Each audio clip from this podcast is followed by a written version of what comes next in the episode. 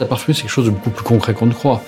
Euh, ce qui paraît abstrait, c'est le fait que ce sont des vapeurs, ce sont des, choses que l'on sent, on ne le voit pas. Et ça paraît abstrait. Mais le travail de parfumeur, c'est un travail qui est très très concret. Moi, j'ai l'impression d'avoir les mains dans la glaise, d'être le, sculpteur qui travaille dans de la matière.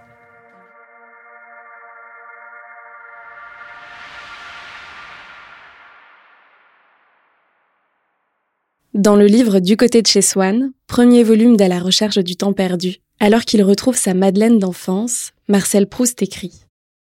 Quand d'un passé ancien rien ne subsiste, seul plus frêle, mais plus vivace, plus immatérielle, plus persistante, plus fidèle, l'odeur et la saveur restent encore longtemps, comme des âmes, à se rappeler, à attendre, à espérer, sur la ruine de tout le reste, à porter sans fléchir sur leurs gouttelettes presque impalpables l'édifice immense du souvenir. La réminiscence qu'il décrit dans cette scène est involontaire, la sensation d'être immergé dans un souvenir qui d'un coup nous prend d'assaut alors qu'on ne s'y attendait pas. L'apprenti parfumeur, lui, est à la recherche active de cette immersion. C'est grâce au souvenir, à cette mémoire olfactive qu'il est capable de reconnaître les odeurs et plus tard de les mélanger pour créer quelque chose de nouveau. Pour le parfumeur Dominique Ropion, c'est par la connaissance des odeurs, le travail concret acharné et la recherche de la précision qu'une identité olfactive nouvelle peut apparaître. Tel un équilibriste qui aurait les yeux bandés, il avance en associant des notes olfactives jusqu'à obtenir une harmonie parfaite. Sur le fil de la création est le podcast du Musée des Arts Décoratifs et du Design à Bordeaux. Il donne la parole aux créateurs pour emprunter avec eux le cheminement intime de leur processus de création. Dans cet épisode, c'est Dominique Ropion qui rencontre Constance Rubini, directrice du MAD Bordeaux, pour remonter le fil de la création de ses parfums.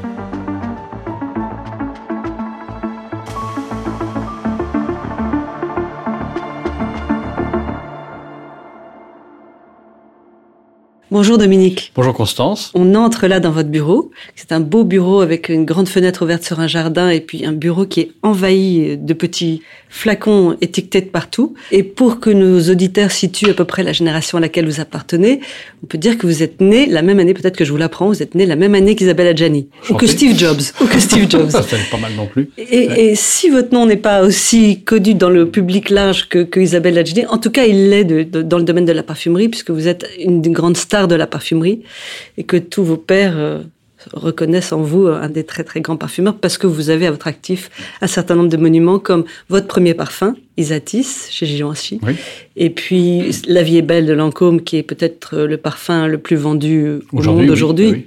Et puis un certain nombre de parfums, on va dire de parfums de créateurs avec Frédéric Malle, comme euh, Carnal Flower, comme euh, Portrait of a Lady, comme euh, Vitiver Extrême. Je pourrais tous les citer en fait parce qu'ils sont tous euh, absolument incroyables. Ah, merci. Alors, quand vous démarrez un nouveau parfum, avec quoi vous partez? Est-ce que vous partez avec un, avec un souvenir? Est-ce que vous partez avec une idée en tête? Est-ce que vous partez à partir d'une matière première? Comment vous démarrez un, projet? Bah, peut démarrer un projet avec un peu un, ensemble de choses. Euh, ça, peut être des souvenirs, ça peut être euh, une idée, euh, un concept, enfin une idée conceptuelle en fait que je peux avoir. Ça peut être une matière première, hein, d'avoir envie d'illustrer une, fleur par exemple. Pourquoi pas vous, vous, on parlait de Cardinal Flower, c'était l'idée au départ, c'était d'illustrer en quelque sorte la tubéreuse, donc de faire en sorte que la tubéreuse soit le, la partie centrale de la composition. Donc ça peut être aussi une façon de, démarrer un, travail. Et puis surtout, je démarre aussi avec euh, toutes les choses que j'ai pu travailler auparavant, toutes les expériences euh, de composition que je traîne ou qui m'ont précédé. À quel moment vous avez su que ça allait devenir votre métier de sentir ou en tout cas de travailler avec les odeurs? Ah, en fait, je me destinais pas du tout à ce métier en réalité. C'était un euh, hasard alors. C'était un hasard, oui, c'était un hasard. Mais j'ai toujours aimé les odeurs, c'est vrai. Ça, c'est ça. Par contre, je sentais tout, les, jouets, les, trucs, je portais tout. Euh, ouais. Mais je pense pas que je pense que tout le monde le fait. Je, pense que beaucoup de gens le font. Non, je suis pas. Euh, non, je franchement, je crois pas du tout être. Non, mais en tout cas, vous aimez. Mais j'aimais les odeurs. J'étais très. C'est l'odeur en elle-même. Voilà, l'odeur, euh, comme je sais pas, un poète aime le mot. C'est un peu ça. Pour moi, il y a, y a, l'odeur, c'est quelque chose. Euh, l'odeur d'un citron, d'une orange, n'importe quoi, n'importe quoi, d'un jouet, d'un jouet. Ouais, toutes les odeurs. Toutes les odeurs. Moi, j'ai pas été exposé forcément à beaucoup d'odeurs. J'ai été en parisien, moi, de, de naissance, et vécu ma jeunesse à Paris. À part les odeurs d'asphalte et les odeurs de métro que j'aime beaucoup, entre parenthèses, c'était pas aussi diversifié que quelqu'un qui habite à, à Grasse, par exemple. Voilà. C'est ça, par contre, j'ai toujours connu le métier parce que ma mère travaillait chez Roure, qui était une société de la parfumerie qui fait partie de Givaudan aujourd'hui. En fait, je faisais des études en physique, maths physique. Et puis, j'ai fait un stage dans un service de, recherche de Roure qui était à Argenteuil à l'époque. Et une place à l'école de parfumerie s'est libérée, soudainement. C'est un miracle. Aujourd'hui, une chance. Aujourd'hui, c'est plus. possible ce genre de choses. Donc c'était vraiment une grande chance. Et moi, j'étais là. Euh, J'aimais beaucoup les études que je faisais, entre parenthèses. Que vous avez abandonné pour pour, voilà, rentrer là. Exactement. Enfin que oui, j'ai bifurqué en quelque sorte. J'ai fini un cycle et puis j'ai fait. Ouais. Euh, je suis rentré dans l'école de parfumerie. Mais comment est-ce qu'au départ, comment est-ce qu'on se forme pour à l'école du parfumeur Qu'est-ce qu'on apprend en fait? Alors la première des choses à apprendre, en fait, c'est de se constituer une mémoire olfactive. Les six premiers mois de, de, de, la formation, en gros, sont consacrés vraiment d'abord à la mémorisation de toutes les notes olfactives, qu'elles soient d'origine naturelle ou d'origine synthétique. En fait, c'est de se constituer une mémoire olfactive. Il faut apprendre par cœur, en fait, c'est vraiment ça, du par cœur. Ça veut dire que on sera capable, en blind test, en test à, l'aveugle, Quelqu'un donc qui ira tremper une dizaine de, de, de, de, matières premières, et puis le but ce sera d'être capable de, les identifier. La matière première, qu'est-ce que c'est? Parce que nous, on pense à la fleur qu'on va cueillir dans un oui, jardin, mais entre la fleur qu'on cueille dans un jardin et votre matière première de travail, qu'est-ce qui se passe? En fait, qu'est-ce qu'il y a dans ces petits flacons? Quels sont les, les, matériaux du parfumeur en fait? oui, C'est ça. ça. la question. Bah, il y a, a d'abord des produits d'extraction à partir de, de la nature. C'est-à-dire qu'on peut extraire à partir des fleurs, des racines, des feuilles, des fruits, des, des, des écorces, des résines. Si on prend le cas de, de la fleur d'oranger, par exemple, on peut extraire à partir de la fleur. On peut extraire à partir euh, du, des feuilles aussi. On obtient le petit grain. Vous voyez, donc, des racines. Par exemple, l'iris, c'est une racine. Quand on parle d'iris dans un parfum, on a extrait à partir de la racine. Donc, le, le ce que, ce que l'on fait dans les extractions, c'est quoi? C'est d'en fait, à partir de ces produits bruts, eh bien, on va isoler les, toute la partie odorante contenue soit dans la fleur, soit dans la feuille, soit dans la racine, etc., par différentes méthodes. La rose, d'ailleurs, est un très bon exemple parce que on l'extrait de deux manières. On peut soit la distiller, donc c'est la, technique de la distillation à la vapeur d'eau, en fait. On injecte de la vapeur d'eau dans, un alambic. Cette vapeur d'eau traverse les pétales de rose et entraîne les molécules odorantes qui sont contenues dans les cellules végétales. Et à partir de là, tout ça, ça ensuite, à un moment donné, on se retrouve avec la vapeur d'eau chargée donc des constituants olfactifs de la rose. Tout ça est réfrigéré donc la vapeur d'eau se recondense en eau. L'huile essentielle de rose, par décantation, euh, est séparée, hein, donc de cette eau, et c'est ce qu'on appelle l'essence de rose. Et l'eau en question, c'est ce qu'on appelle l'eau de rose d'ailleurs. Et si on l'extrait avec des solvants, ce qu'on appelle les solvants volatiles, donc la, la, la, méthode est un peu différente, c'est-à-dire qu'en fait on, fait on fait baigner les roses dans ce solvant. Le solvant capte les molécules odorantes de la rose, vont se passer en solution dans le solvant. On fait évaporer le solvant pour obtenir ce qu'on appelle la concrète de rose, d'ailleurs. La concrète est solide, donc on mélange la concrète à l'alcool, on évapore l'alcool et on obtient ce qu'on appelle l'absolu de rose. Mais alors, si, si, si moi qui n'y connais rien, par exemple, je sens une rose, je sens l'huile essentielle de la rose et je sens l'absolu de la rose, voilà. est-ce que je sens trois ah. choses égales? On sent trois choses différentes. L'essence de rose sera très différente de l'absolu rose. On n'extrait pas les mêmes molécules, en fait. Et toutes les fleurs peuvent s'extraire? Toutes, on peut extraire de tout de absolument tout. Pas que des fleurs d'ailleurs, hein, mais toutes les fleurs peuvent, peuvent s'extraire. Oui, pas que des fleurs, ça veut dire qu'il y a aussi des odeurs qui seraient dans notre imaginaire moins bonnes. Je ne sais pas ce que c'est qu'une bonne ou une mauvaise odeur, mais a priori on pense aux fleurs comme des bonnes odeurs. Mais vous avez aussi dans votre banque, là, dans, dans tous vos petits flacons, vous avez des, ce qui seraient des mauvaises odeurs, ce qu'on pourrait nous dire, euh, appeler mauvaises odeurs Les odeurs qu'on appellerait mauvais, c'est tout ce qui va avoir, je pense, un, un rapport avec des odeurs soit de pourri, et il y en a, Hein, il y a des molécules qui sentent vraiment ce, genre de choses, ou des odeurs corporelles très souvent. Hein, c'est ce qu'on va associer plus ou moins euh, bien d'ailleurs à des, mauvaises ou des bonnes odeurs. Mais il y a des odeurs même scatologiques. Il y a des, euh, molécules qui ont cette odeur d'ailleurs hein, et qui sont utilisées et qui rentrent dans la composition des fleurs, entre parenthèses, dans certaines fleurs, dans la constitution de certaines fleurs. Et là, ce sont des odeurs naturelles ou ce sont des odeurs qui sont reconstituées parfois? Alors, il y a les deux, mais disons que dans les odeurs naturelles, si on prend le cas du muguet comme d'autres fleurs, on peut faire la même chose avec de la rose, de la tubéreuse, du jasmin. Mais euh, le problème du muguet, c'est qu'il n'y a pas suffisamment de fleurs de muguet pour avoir une production euh, industrielle. Donc, on va utiliser des molécules synthétiques qui reconstituent, qui donnent cet effet du, du muguet. On fait une analyse pour déterminer qualitativement et quantitativement la composition de cet absolu. Si on prend le cas de, de, la rose, il y a à peu près 200, je crois, molécules différentes qui constituent le. en fait, c'est comme une formule de parfumeur. Hein, quand euh, vous avez euh, fait l'analyse et que vous avez reconstitué l'essence, il y a à peu près 200 molécules différentes, voire plus, je crois, dans, dans, de rose. C'est énorme. Oui, c'est énorme. oui. Et c'est d'une richesse, d'ailleurs, qu'on n'a jamais réussi à égaler par nos reconstitutions. Hein, euh. Après, les produits de synthèse ont un grand intérêt un très très grand intérêt. Alors évidemment, une essence de rose, ça vaut euh, très cher. Hein. On parlait de 8000 euros le kilo, vous voyez. Ah oui. Donc on a intérêt à utiliser des molécules de synthèse, mais qui sont tout aussi intéressantes. Qui sont les mêmes molécules en fait. On a soit un intérêt à les utiliser pour des raisons euh, purement économiques, se dire voilà on va mettre ça à cause de l'essence de rose qui est trop cher, voilà. Mais on peut très bien utiliser le citronnélol par exemple, ou qui est un des constituants de la rose qui coûte rien, ou le benzylacétate qui rentre à 50% dans l'absolu jasmin, qui coûte rien non plus, alors que la jasmin coûte très cher, mais pour l'utiliser en tant que tel, en tant qu'élément odorant, olfactif, qui va apporter quelque chose à la composition, et qui peut très bien être associé à du jasmin, non pas pour baisser le coût de la formule globale, mais pour apporter un élément qui permet euh, d'arriver à, la note que l'on cherche à avoir.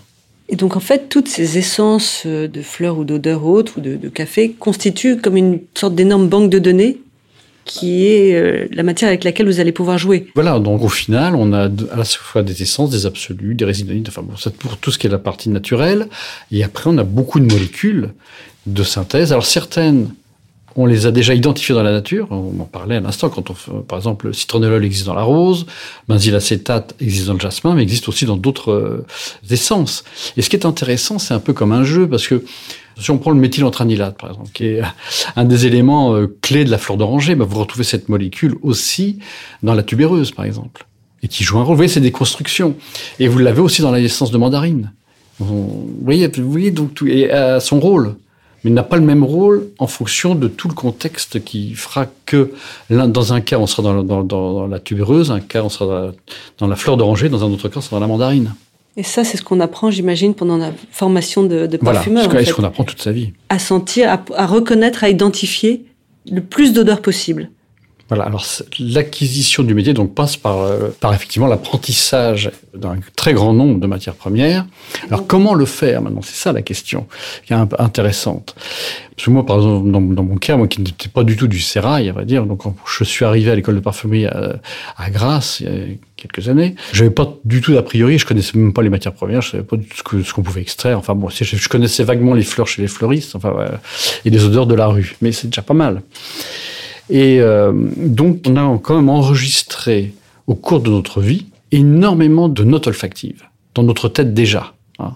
ne serait-ce que par euh, la nourriture, toutes les odeurs qu'on rencontre, euh, du lieu où l'on vit, tout simplement, hein, de, la rue, de Paris, etc., et de, toutes les expériences qu'on a pu avoir. Et celle-là, c'est très ancré en nous. Et on s'en aperçoit quand on fait cet exercice-là, parce que le moyen de mémoriser une odeur, c'est de prendre par exemple l'essence de rose. Si on prend l'essence de rose, il eh faut lui appliquer toutes les références olfactives que l'on peut avoir. À quoi ça nous fait penser? Qu'est-ce que nous rappelle l'essence de rose, par exemple?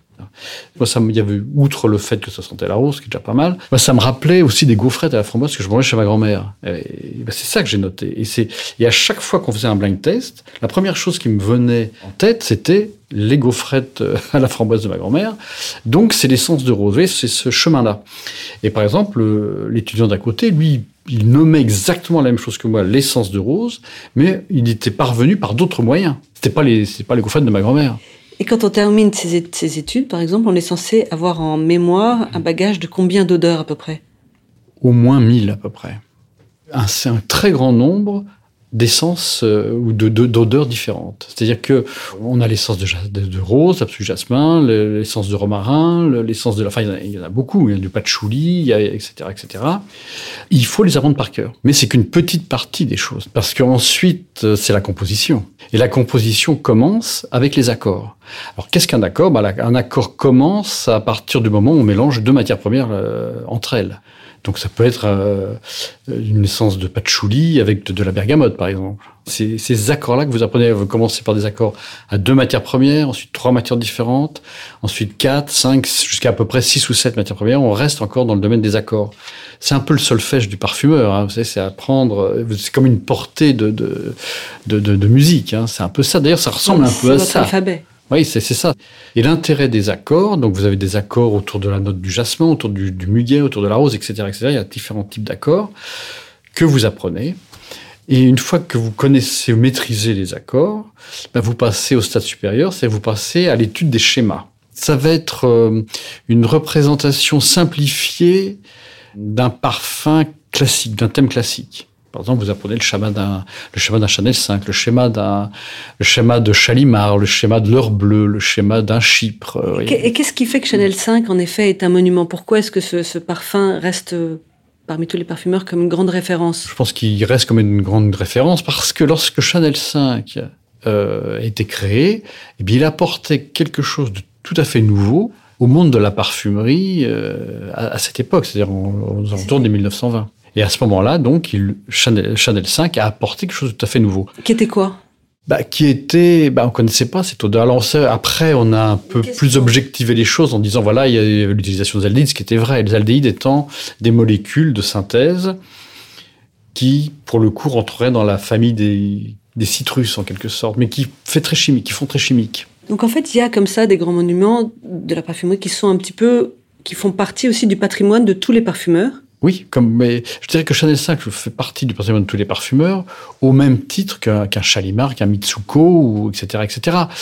Donc tous ces grands thèmes à la fois donc sont d'abord très importants pour la formation et c'est vrai que euh, en fait on parle de limitation. Le, le, parfumeur là donc euh, bah, se plie à la, au travail d'une imitation d'un parfum, d'un grand classique, de façon à comprendre comment son prédécesseur euh, a, travaillé pour arriver à cette note olfactive. Donc ça c'est très important. Ça c'est très, euh, c'est comme ça qu'on apprend le métier. C'est comme ça que des peintres aussi, en, en allant au Louvre, ont recopié des, tableaux célèbres. Hein. Euh, on le copie en essayant de comprendre les astuces. Pourquoi, pourquoi il y a tel accord, pourquoi il y a telle matière première associée à telle autre? C'est ça qu'apprend l'imitation d'un parfum. Vous apprenez la composition, la structure qui a été créée à ce moment-là.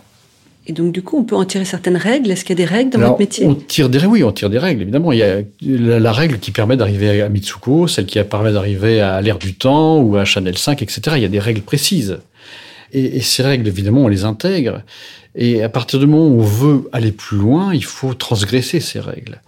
Et pour les transgresser, c'est ce que je dis à tous les étudiants, je dis, euh, il est très important que vous connaissiez absolument parfaitement tous les classiques, que vous connaissiez euh, tous les parfums que je viens de citer, hein, euh, et d'autres en, plus. Et, à partir de là, bah, vous serez capable peut-être de faire chose qui, qui, qui va au-delà de tout ça. Mais avant... C'est ça, donc c'est d'abord apprendre à écrire correctement pour un auteur, et après on peut développer une personnalité dans l'écriture. Voilà, c'est comme ça que je vois les choses, et c'est comme ça que je crois que les choses se passent d'ailleurs. Un de vos premiers parfums était tout de suite un énorme succès, c'était Isatis. Isatis de Givenchy, vous, vous, aviez quel âge quand vous avez fait Isatis? Bah, Isatis, j'avais 27 ans, oui. Et à partir de là, vous avez commencé à, à on va dire, développer une identité, une écriture particulière qui aurait été la vôtre, qui, est aujourd'hui la vôtre? Sans doute, mais je m'en suis. Ça, se fait à l'état inconscient. Enfin, c'est pas euh, ce que je poursuis. Je poursuivais pas forcément ni le succès d'ailleurs, ni la, la, volonté de vouloir trouver un, un, style qui me soit propre. Mais j'avais des, j'avais des axes de recherche qui m'étaient propres. J'ai beaucoup étudié les fleurs, notamment les constitutions des fleurs, et à partir de ces fleurs, comment faire un parfum, comment euh, qui, qui, ne soit pas figuratif. Par exemple, on peut faire un parfum qui sente la tubéreuse d'une façon très évidente, Et là, c'est très figuratif. Enfin, c'est comme ça que je définirais les, les, choses. Mais une fois qu'on l'a fait, euh, on l'a fait. Quoi. Mais c'est aussi un exercice intéressant, mais qui a ses limites. Mais par contre, si on prend le cas de, de Oud Fracas, par exemple, qui était un des premiers parfums où la tubéreuse était... Une euh, grande référence. De, une grande, oui, Fracas est une grande référence dans la parfumerie, qui utilisait la, la tubéreuse un peu comme euh, pièce centrale de la composition. Mais au final, c'est pas un parfum figuratif, on dit c'est une tubéreuse. Donc vous, quand vous travaillez euh, autour de la tubéreuse, vous savez qu'il y a eu fracas, vous connaissez, vous savez, vous savez comment il est composé, comment les, les, règles se font autour de fracas, et vous, vous allez tirer un fil. Comment ça se passe en fait? Bah, Je ne vais pas forcément m'en inspirer, mais ça m'aura inspiré quand même d'une façon. Euh, tout ça, c'est c'est des cheminements un peu insidieux, je dirais, parce que quand j'ai étudié fracas il y a bien avant que je travaille euh, Cardinal Flower d'ailleurs, bah, je l'ai étudié dans toutes ses coutures, ça c'est vrai. Après, euh, et puis, puis après, je suis passé à autre chose. Et, il vous arrive de, de, de vous inspirer peut-être inconsciemment dans vos promenades, dans, en allant faire vos courses, dans des odeurs euh, inattendues que peut-être même vous ne savez même pas que vous les sentez? Ah oui, non, bien sûr, tout est... Euh, évidemment, alors à la fois, ça peut être conscient, euh, de se dire, tiens, c'est marrant, ces odeurs-là qui sont ensemble, ça, pourquoi pas, à la limite, ça peut il y a un truc intéressant, euh, je note, et puis ça, ça, pourra toujours servir à un moment donné. Mais ça, je pense que ça se passe surtout à l'effet d'une façon inconsciente. Je veux dire, on reçoit ça, et puis euh, bah, ça suit son chemin. Je, crois beaucoup à, aux choses qui suivent leur chemin, des, des mois, voire des années. Moi, je reprends des notes que, j'ai travaillées il y a peut-être 20 ans. Et je reprends ces éléments-là qui n'étaient pas aboutis à l'époque, puis je, je, je trouve ça intéressant, donc je reprends et je retravaille là-dessus et différemment. Mais, euh, y a je crois que euh, en parfumerie, il faut beaucoup de temps pour que les choses arrivent. Il faut. Euh...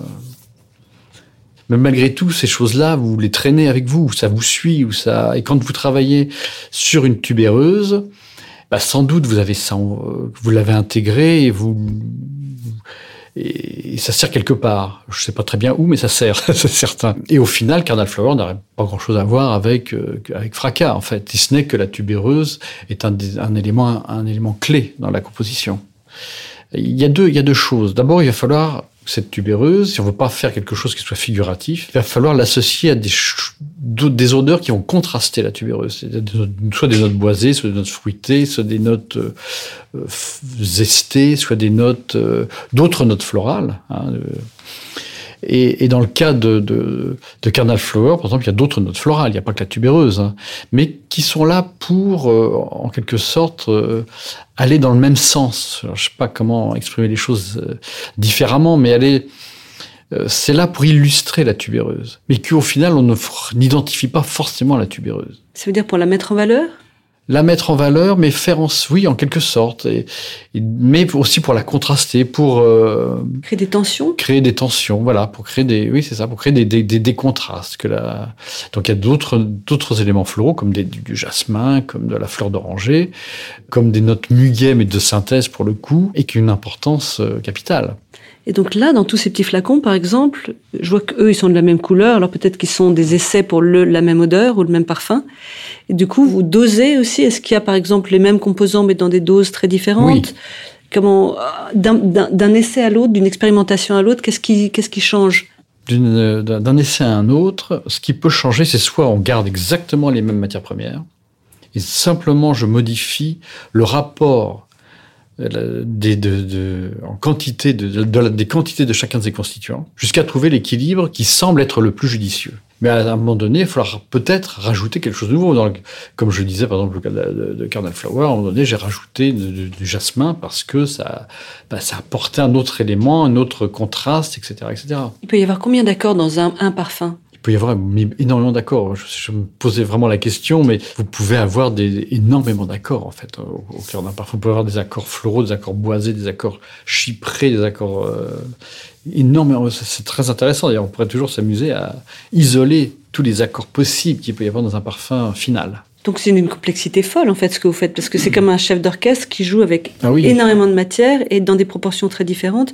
Donc vous pouvez faire combien d'essais en une journée quand vous travaillez une journée sur un parfum Vous pouvez faire combien d'essais? Une centaine, mais c'est pas un exploit hein. parce qu'une centaine, bon, j'exagère peut-être un peu quand même, 100. Mais pff, pas loin. C'est un travail en fait. Hein. Il y a un travail euh, à la fois. Il y a un côté artisan aussi. Il faut. Il y a un travail quotidien. Il y a un travail laborieux. Il y a un travail. Euh, de répétition parfois De répétition, oui, oui, bien sûr, oui. Et puis, il faut rien lâcher en fait. Il faut rien lâcher. Et puis au bout d'un moment, il se passe quelque chose. Et puis c'est quelque chose qu'il faut arriver à saisir et à et aller jusqu'au bout. Il faut avoir les mains dans le travail. Il faut avoir les. C'est un travail très très concret au contraire. Il faut. C'est pas le génie de la parfumerie, c'est plutôt l'artisan du. C'est plutôt, il faut comme n'importe qui, comme un peintre est là. Euh, sur sa toile, quoi. Se poser des questions aussi. Il euh, faut se poser des, questions esthétiques. On se les pose pas dans, dans les mêmes termes, évidemment, mais mais euh, c'est que ça, quoi. Si vraiment je, je, je suis focalisé sur une, une note, je, je, peux faire parfois euh, entre 5 et 10 séries où il y a 10 essais. Mais en général, je vais travailler 2-3 parfums assez différents en même temps. Pour pouvoir contraster les choses Pour contraster, pour que le nez ne se fatigue pas trop sur une même odeur. Oui, parce qu'il y a ce problème aussi de, de je, crois, hein, d'une fatigue un peu du. Ça, ça veut dire que vous, vous êtes presque obsessionnel, que vous travaillez sur une odeur? Ah, c'est toujours, oui, c'est le cas, oui. Mais euh, oui, oui, c'est un peu un, un, travail obsessionnel, ça c'est sûr. Parce qu'il faut à chaque fois remettre en question les choses. Mais on est, je crois, jamais totalement satisfait. Et puis même lorsqu'un parfum est fini, on voit qu'on aurait pu aller plus loin dans une autre direction. Enfin bon, mais ça permet. Je, crois, je pense que lorsqu'un parfum se termine, euh, c'est presque une étape pour d'autres choses. Donc euh, c'est comme ça que je vois les choses. Donc parmi tous ces essais, à un moment donné, il faut finalement choisir une. une lorsqu'on travaille sur des directions, lorsqu'on travaille sur euh, au sein d'un accord sur les la constitution d'un accord, c'est plus une recherche esthétique de la note. On va chercher quel est, quel est le, le, le, meilleur équilibre. Après, lorsqu'on veut trouver une orientation olfactive, c'est-à-dire par exemple à partir de tel accord boisé, on va lui associer une note florale, on va essayer, on va voir est-ce que c'est la rose, est-ce que c'est le jasmin, est-ce que c'est la tubéreuse, est-ce que c'est le narcisse? Et là, on fait différents essais pour voir ce qui convient le mieux. Et là, il y a, effectivement, il y a un choix qui va s'opérer à un moment donné, et on va dire, bah, voilà, bah, allons dans cette direction-là, parce que ça me paraît être le, plus intéressant. Et le chemin, vous, vous sentez doucement qu'il, vous le voyez, vous le visualisez, le chemin? Oui, je pense, oui, on le visualise, oui. Quand je travaille un parfum, c'est comme si j'étais dedans presque. Et je, suis vraiment euh, à l'intérieur. Quand je travaille, par exemple, tous ces essais, toutes ces formules, etc., je suis dans la tête du parfum, dans le cœur du parfum, dans les notes de fond. C'est comme si j'étais de l'intérieur à constituer le, à fabriquer, comme avec des briques. Je, je constitue le parfum. Après, après, il faut essayer de s'en sortir le plus vite possible de, cet état-là, euh, surtout si je veux avoir une vision plus objective. Et souvent, moi, quand je quitte le, le bureau, euh, l'un un ou deux essais, je les porte, je les mets sur moi, je les mets sur la peau, puis je vois ce que ça donne. Mais à partir de là, je suis plus vraiment dedans. Quoi. Je vois un peu comment ça vit, comment ça, comment ça évolue, comment ça... J'essaye de devenir l'observateur. Ça veut dire que la direction, en fait, vous l'avez pas en tête. Vous, vous n'essayez pas de parvenir à une direction, mais au contraire, ça se fait au fur et à mesure des essais. Oui, voilà, exactement. Les choses, en fait, au départ, c'est plutôt conceptuel.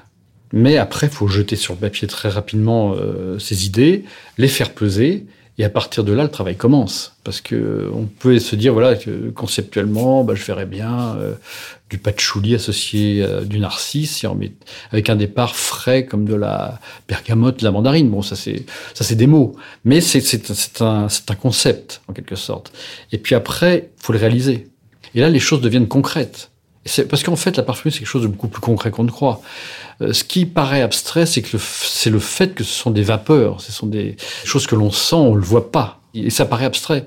Mais le travail de parfumeur, c'est un travail qui est très très concret. Moi, j'ai l'impression d'avoir les mains dans la glaise, d'être le, sculpteur qui travaille dans, de la matière. Je donne forme. Et, et je trouve que dans la parfumerie, il y a pas mal d'analogies que l'on peut faire avec différentes autres formes artistiques, notamment l'architecture.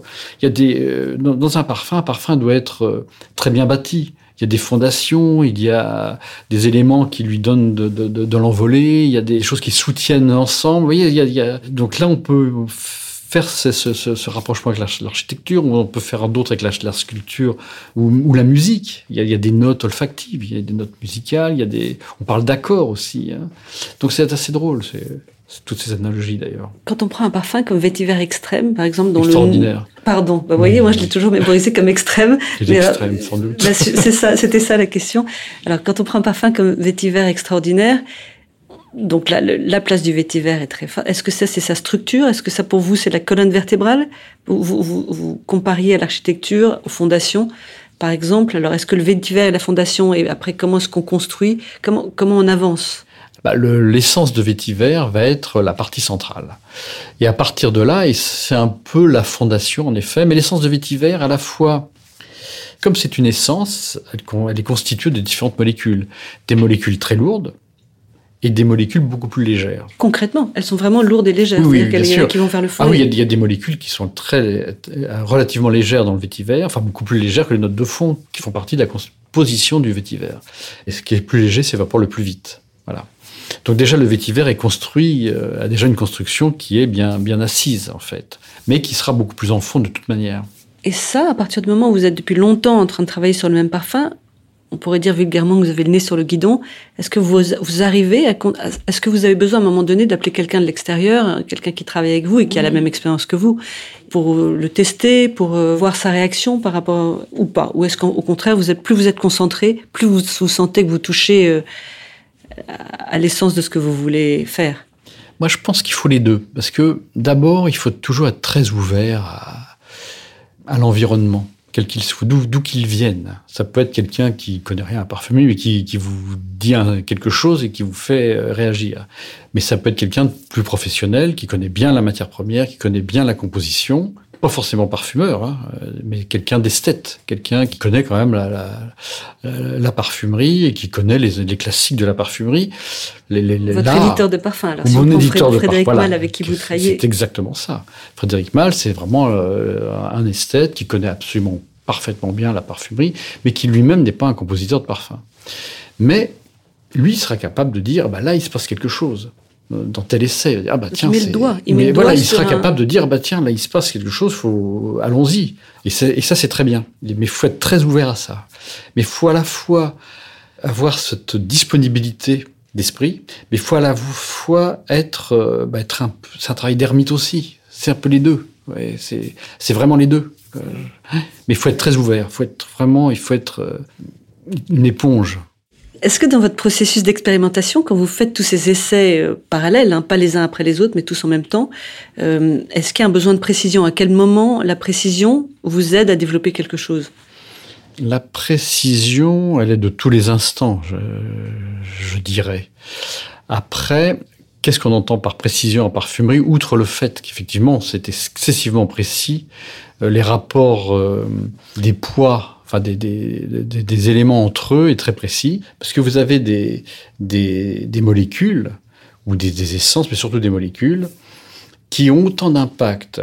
Si vous en mettez une partie par un ppm, alors ça vous dit quelque chose, c'est une partie par million, par rapport à une autre molécule qui représentera 20% de la formule. Je ne sais pas si c'est clair ce que je dis. Si. Vous voyez, oui. c'est, vous voyez donc, voyez entre 1, 1 ppm et 20%, même voire 50%. Et un ppm fait, fait, fait une différence. Fait une différence, oui. Certaines molécules qui sont excessivement puissantes. Mais la précision de la note olfactive au final, bah, elle est due aussi au fait qu'on aura pu éliminer tout ce qui n'est pas nécessaire dans une formule. Et ça, c'est très important parce que au cours des travaux du développement d'une note, il y, a des, il y a des éléments qui, à un moment donné, étaient importants pour la, la constitution hein, de, ou en chemin, donc qui étaient importants, mais qui au final ne sont plus nécessaires. C'est qu'à un moment donné, il faut éliminer toutes les scories qui, euh, de la note. Et là, on gagne en précision. Mais c'est autre façon. Tout ce qui encombre. Ce qui encombre, ce qui n'est pas nécessaire. Donc ça veut dire qu'à un moment donné, vous utilisez différentes choses parce que ça vous aide à avancer, Voilà. à construire. Et puis à un moment donné, vous y voyez plus clair. Et là, au contraire, vous repartez en arrière, vous nettoyez, enfin vous nettoyez, vous épurez ou À chaque fois, il faut vraiment, c'est pas se dire, c'est pas au final, mais c'est par moment. Il faut se dire, bah tiens, est-ce que ça c'est vraiment nécessaire maintenant? Alors qu'à un moment donné, c'était très important euh, parce qu'on s'appuyait là-dessus pour euh, pour aller plus loin. Vous voyez, c'est c'est c'est. Mais au final, non, c'est plus nécessaire parce qu'on est on est on est, on est passé, euh, on est au-delà. On a priorisé une autre, une autre Voilà, piste où on a voilà. priorisé. Mais ça, sans sans savoir utiliser ces éléments-là, on n'y serait pas parvenu. Mais c'est ça. D'accord. Donc se- en fait, ils, ils permettent de créer le chemin. Voilà, exactement. Oui, c'est des choses qui ont été nécessaires en chemin et qu'on va abandonner après parce que ce n'est plus nécessaire.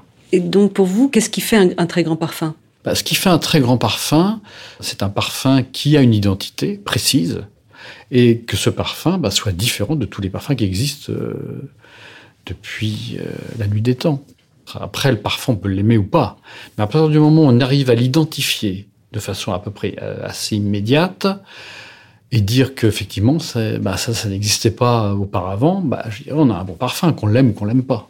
Et est-ce que, est que justement vous pouvez avoir l'audace d'aller apporter des, éléments que personne dans la parfumerie ne penserait prendre parce qu'on ne peut pas imaginer que ça sente bon est-ce qu'il est qu'il faut avoir l'audace parfois de faire un pas de côté? Le pas de côté, en quelque sorte, il vient un peu tout seul. En fait, il faut se méfier aussi de ce qui est spectaculaire et de se dire voilà telle telle essence évidemment c'est très se dire tiens on va associer je sais pas euh, l'essence de carotte euh, à du jasmin. Oh là qu'est-ce que c'est audacieux une carotte avec du jasmin bah, c'est pas forcément audacieux.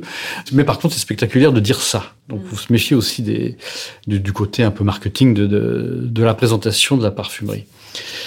Par contre, euh, ce qui est important, c'est un travail de, assez besogneux, le travail du parfumeur. Hein. Vous faites des essais, vous faites des essais, jusqu'à ce que vous reconnaissiez une nouvelle, une forme olfactive qui, qui a une identité propre.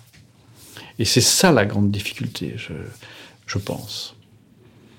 Et ça, donc, à force de faire des essais, à un moment donné, cette forme, elle commence à apparaître. Elle apparaît, et à ce moment-là, bah, il faut en quelque sorte l'extirper de sa gangue. Il faut la, mettre en, évidence. C'est là où on touche vraiment à la, création. Et, alors, du coup, si on vous posait la question du beau, qu'est-ce que c'est que la beauté pour vous? Eh, Ça, c'est une question. Là, Qu'est-ce que la beauté Qu'est-ce que la beauté? Bah, Je pense que je donnerais la définition que je viens de donner pour l'identité d'un parfum. Voilà. Qu'on aime ou qu'on n'aime pas, évidemment, il ne faut pas que ce soit repoussant, mais. Mais. Euh, mais. Euh, mais c'est vrai que l'idée du beau, c'est très intéressant. Mais ça, c'est un autre. Ah, c'est pas tout à fait un, autre, sujet. Oui, c'est pas tout à fait, mais c'est un peu un autre sujet. Oui, mais c'est pas tout à fait un autre sujet, c'est vrai. Et en parfumerie, il est difficile d'exprimer des sentiments effroyables, je trouve. Ce qu'on peut faire, euh, peut-être en peinture, en musique, peut-être on peut être, faire des choses un peu pathétiques. Euh, en parfumerie, un parfum qui serait pathétique, c'est qui serait mauvais, quoi, qui n'aurait pas beaucoup d'intérêt. C'est difficile de répondre à cette question, mais c'est intéressant de se la poser en tout cas. Mais, euh, mais c'est vrai qu'il y a des, des peintres, euh, bah, le cri d'Edward Munch, c'est euh, effroyable, mais il y a d'autres choses. Hein, c'est effroyable, ce que vous voulez dire, c'est que le, cri d'Edward Munch, c'est effroyable et beau. Voilà, c'est ça, mais il y a une beauté. Après, en parfumerie, bah, qu'est-ce qu'on pourrait, qu'est-ce qu'on pourrait dire en parfumerie? On utilise en parfumerie des choses qui sont pas belles mais qui au final font que le parfum est, bon. Si on prend par exemple dans, dans, dans la nature l'absolu jasmin, bah, l'absolu jasmin, qui est une belle note au final. Si vous étudiez un peu, si vous regardez un peu plus près sa composition, il y a dedans par exemple l'indole, qui est une molécule, bah, qui est une, molécule très animale, voire presque scatologique. Et ça, c'est grâce à ça, on fait du beau. On fait une belle note qui est, l'absolu jasmin, où, l'odeur du jasmin bah, passe par cet élément-là qui la constitue. C'est quand on arrive à une forme olfactive très identifiable, une précision, de toute manière, qui, est là. Et qui fait que la chose est identifiable, d'ailleurs. Cet épisode accueillait le parfumeur Dominique Ropion. Sur le fil de la création est un podcast du Musée des Arts Décoratifs et du Design de Bordeaux, produit par Louis Créative, l'agence de création de contenu de Louis Média. Je suis Amel Almia et j'ai coordonné et monté cet épisode. Constance Rubini a mené l'interview, Mathieu Gasnier l'a enregistré. Vincent Louba en a fait la réalisation et le mix. La musique est composée par Jean Thévenin. Et la production est supervisée par Blanche Martin. Si cet épisode vous a plu, n'hésitez pas à vous abonner, à nous laisser des étoiles et des commentaires et à en parler autour de vous. À très vite!